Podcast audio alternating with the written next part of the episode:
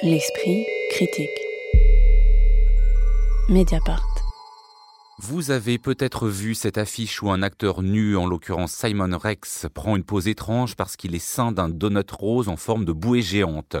C'est l'image, sans doute un peu trompeuse pour un film qui n'est pas qu'une comédie sucrée, du nouveau film de Shane Baker, auteur notamment en 2015 de Tangerine, qui se déroulait dans le milieu des prostituées transsexuelles de West Hollywood, et de The Florida Project en 2017, focalisé sur une fillette de 6 ans dont la mère se prostitue dans un quartier pauvre de la banlieue du parc de Disneyland avec euh, Red Rocket, sélectionné en compétition officielle au dernier festival de Cannes et prix du jury et de la critique au dernier festival du cinéma américain de Deauville.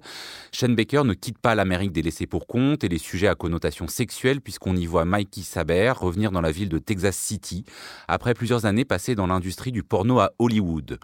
Désormais sans travail, sans domicile, sans argent et obligé de prendre du Viagra, il parvient en dépit des réticences de ces dernières à s'installer chez Lexi qui est encore légalement sa femme et sa belle-mère en échange d'un loyer et de quelques coucheries. Il cherche en vain à travailler alors qu'il ne sait faire que dealer et jouer dans des films pour adultes, mais rencontre Strawberry, une jeune fille pas encore majeure, dans le donut du coin où elle travaille et réussit à la séduire sur fond de rêve de partir à Los Angeles.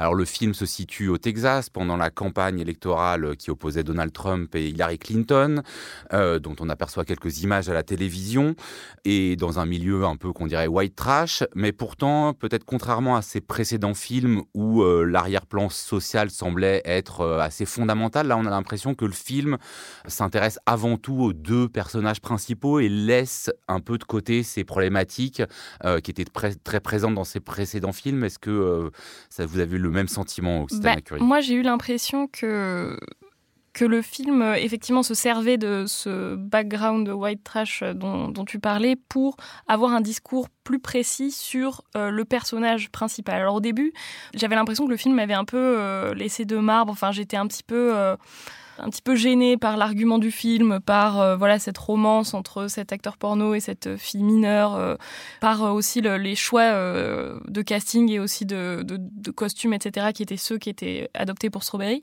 Et puis j'ai commencé à m'interroger est-ce que je prenais au début pour un arrière-plan de la campagne trumpienne qu'on voit dès le début du film, c'est-à-dire quand le personnage principal passe sous un panneau publicitaire qui affiche, on le devine grâce au slogan Make America Great Again, qui affiche donc euh, l'image de Trump, même si elle apparaît pas dans l'écran. Mais en fait, je me suis demandé dans quelle mesure euh, c'était pas justement une, euh, d'une certaine manière une fiction de Trump, enfin que ce personnage était à lire comme une itération, une métaphore là aussi visuelle de ce qu'était le Trumpisme. Et d'ailleurs, euh, il y a quelque temps, euh, est sorti un livre qui s'appelle Fiction de Trump de, de Dork et dans lequel il y a tout un chapitre qui est, qui est consacré à l'érotisme euh, et à l'érotisme du discours, l'érotisme même du, de la mise en scène de soi par Trump qui emprunte, selon l'auteur, à la pornographie justement et à l'industrie du porno. Et c'est vrai que ces images qui semblent un peu bouffonnes de voilà de, zoom très accusé comme ça sur les scènes de sexe, etc. Au début, euh, voilà, je me disais bon, c'est pour rire, c'est euh, de la screwball comédie euh, un petit peu, un petit peu trashouille, mais c'est voilà, c'est marrant.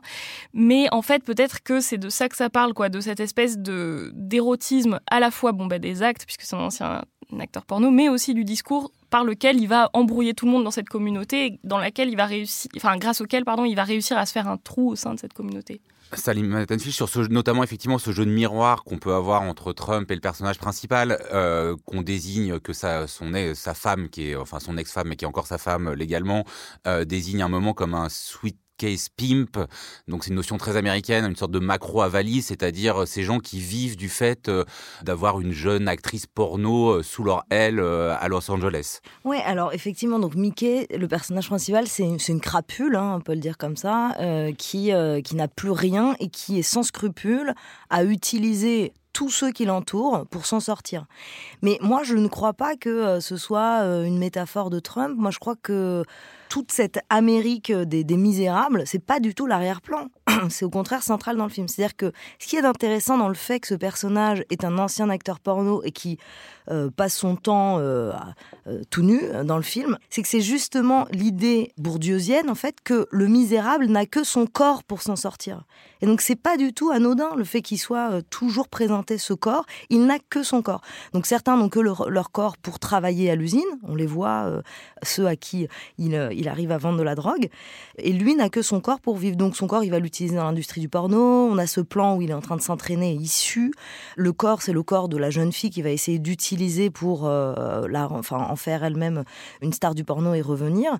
Donc moi, au contraire, je crois que tout, tout est au premier plan dans ce film, c'est-à-dire la voiture, l'omniprésence de la voiture, ces énormes trucks qui euh, occupent la moitié des plans euh, à chaque fois qu'ils sont filmés. Oui, mais alors sur euh, ça, parce qu'on peut aussi le voir comme un anti-road movie, parce que lui, il est tout le temps à vélo, on a l'impression qu'il fait du surplace, alors que les road movies, c'est pour soit fuir le rêve américain, soit au contraire y aller de plein pied, ah, et que là, on a l'impression que justement, il n'y a même plus ce rêve ah, américain. c'est ça, c'est le lumpen prolétariat, c'est-à-dire que le voisin, Lonnie, qui va finalement finir en prison, lui dit, bah oui, je sais que vous n'êtes pas motorisé, c'est-à-dire qu'ils sont en dessous de tout. Elle, elle se prostitue sur Craigslist pour pouvoir survivre. La mère n'a plus de protection sociale. Personne d'ailleurs n'a de protection sociale, euh, pas lui non plus.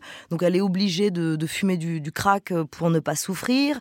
Donc on est au-dessous même du prolétariat. On est chez ceux qui n'ont rien et donc pas même de voiture, c'est-à-dire aux États-Unis qui n'ont rien. Emmanuel Burdeau. Je pense qu'une des questions du film, c'est euh, pour rebondir, c'est un peu comment, comment on arrive à faire un film sur une crapule, en effet. C'est un, type qui passe son temps, vous l'avez dit, à arnaquer un peu tout le monde.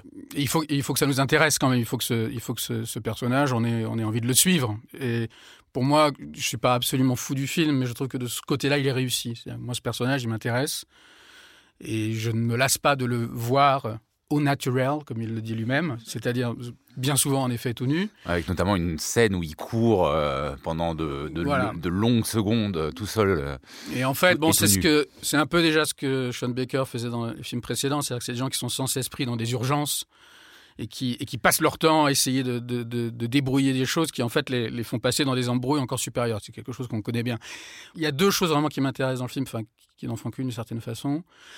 D'une part, ça se rapproche en moins fort, mais enfin ça se rapproche de ce qu'a pu faire parce qu'il a un peu disparu des, voitures là, qui est à un moment un cinéaste qui a eu une vraie, une vraie heure de gloire qui est Harmony Corinne, c'est-à-dire une espèce de, poésie trash, disons, mais Harmony Corinne allait beaucoup plus loin.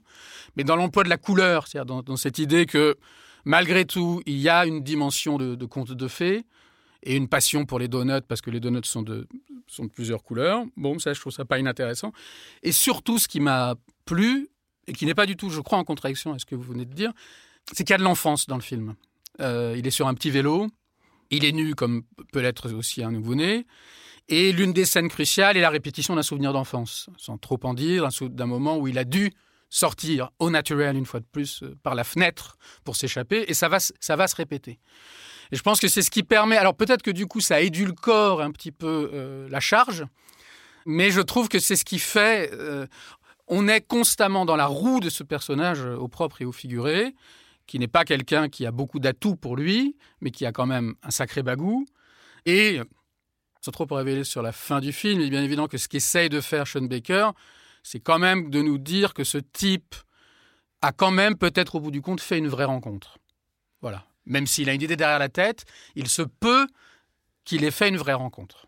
Effectivement, sur euh, ce traitement de la couleur, hein, qui est aussi euh, parfois saturé, on est, il y a beaucoup de scènes qui se passent donc dans ce magasin de donuts avec euh, voilà vraiment ce qu'on peut imaginer de, plus acide, de plus coloré, et le choix de la pellicule hein, qui donne un grain particulier. Qu'est-ce que ça produit, Occitana Curie ben, Effectivement, ouais, je pense qu'il faut s'arrêter sur, sur cette question de couleur. Enfin, il y a aussi ces paysages industriels qui sont traités de manière comme si c'était Disneyland d'une certaine manière, avec ce soleil, ce soleil pardon, rasant, ou alors carrément la nuit avec voilà les les, lueurs euh, de part et d'autre de la flamme, comme ça, des, hydrocarbures. Moi, j'ai beaucoup pensé à, un autre film qui est sorti récemment, c'est Licorice Pizza, qui est donc le dernier de, Paul Thomas Anderson et qui, euh, me semble, appartient à une génération qui n'est pas totalement étrangère euh, à, celle de ce cinéaste-là et qui aussi traite depuis deux films, enfin, ça fait deux films récents qui traitent de personnages comme ça qui sont tout le temps en train de de courir dans un paysage, un paysage très coloré où les couleurs euh, parfois se fondent les unes avec les autres, ou alors au contraire euh, euh, représentent une époque ou une forme de joie visuelle comme ça qui occupe tout le, tout le plan. Tout cet espace qui pourrait être extrêmement sordide, extrêmement glauque, est au contraire colorisé par ces espaces, par la pellicule, et par euh, voilà ce magasin Donuts, la maison de Strawberry, même le, physique même de Strawberry avec ses cheveux roux et son maquillage euh, très pop quoi.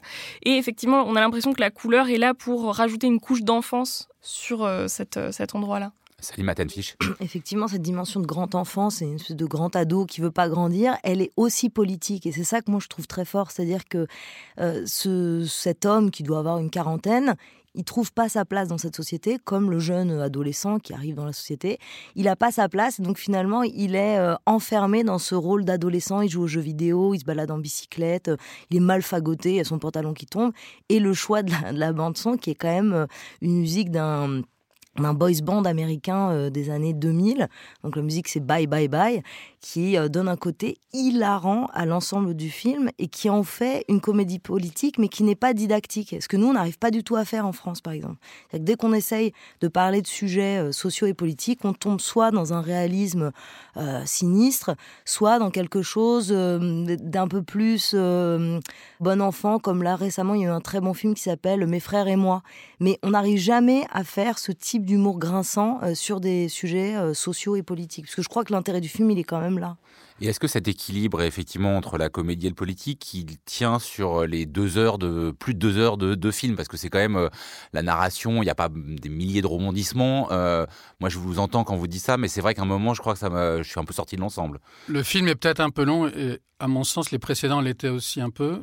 Il y a une chose, moi, dont je voudrais parler, qui m'a beaucoup plu c'est qu'il se trouve que ce personnage donc, de Mike euh, renoue avec euh, des amis d'enfance, donc son, voisin, qui finira par déclencher une catastrophe, n'en disons pas plus, mais il renoue aussi avec, euh, avec quelqu'un dont, si je ne m'abuse, il a été, je crois, le, le babysitter, ou qu'il a connu toute petite, et qui est devenue maintenant une jeune femme, mais une jeune femme qui est en fait la vraie patronne du film.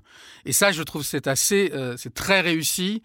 Tous les moments où il essaye d'établir avec cette personne qu'il a connue comme étant beaucoup plus petite que lui, une complicité, parfois même sur ses anecdotes et ses souvenirs d'acteurs porno, et il tombe sur une femme qui le traite comme un moins que rien, parce qu'en fait, il, il, est au mieux pour elle un employé. Et il y aura vers la fin du film un moment où, où elle devra intervenir, accompagnée de ses gros bras, dont son frère, qu'elle traite eux aussi comme étant des employés alors qu'ils font trois têtes de plus qu'elle. Là, je trouve qu'il y a quelque chose de très étrange, effectivement, dans cette idée de quelqu'un qui n'a, qui, qui, n'a, qui n'a pas grandi et qui se trouve dans un monde qui, lui, peut-être a grandi, mais d'une manière qui, qui, était pour lui totalement, disons, imprévisible. Euh, ce qui ne répond pas tout à fait à ta question, euh, Joseph, pardon. Mais en effet, le film est un peu long, mais les films sont trop longs pour l'instant, à l'exception d'un dont on va bientôt parler.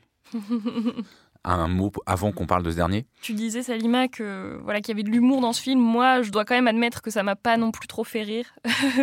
que euh, Même la scène dont euh, vient de parler Emmanuel, où les drug dealers viennent le récupérer. Ça, voilà, ça c'est la scène que j'ai bien aimée. Tout ce qui se passe avec ce personnage qu'évoquait Emmanuel, euh, je, j'ai trouvé ça fort drôle. Mais après, j'ai eu du mal à voilà adhérer au côté comment dire Fifi Brindacier soft porn. Euh, mais tout ça, c'est Fifi d'acier soft porn, c'est à peu près une très bonne définition, il me semble. De, cette, de, cette, jeune fille euh, qui est là avec. Parce qu'on a beau dire que. Mais c'est un donut, en fait. Elle aussi, c'est strawberry. C'est le donut au strawberry. Oui, oui, bien sûr, mais. Du second degré, dirait euh, Arthur Rambaud. Red Rocket de Shane Baker avec notamment Simon Rex et Susanna Son, c'est sorti mercredi 2 février sur les écrans. L'esprit critique. Mediapart.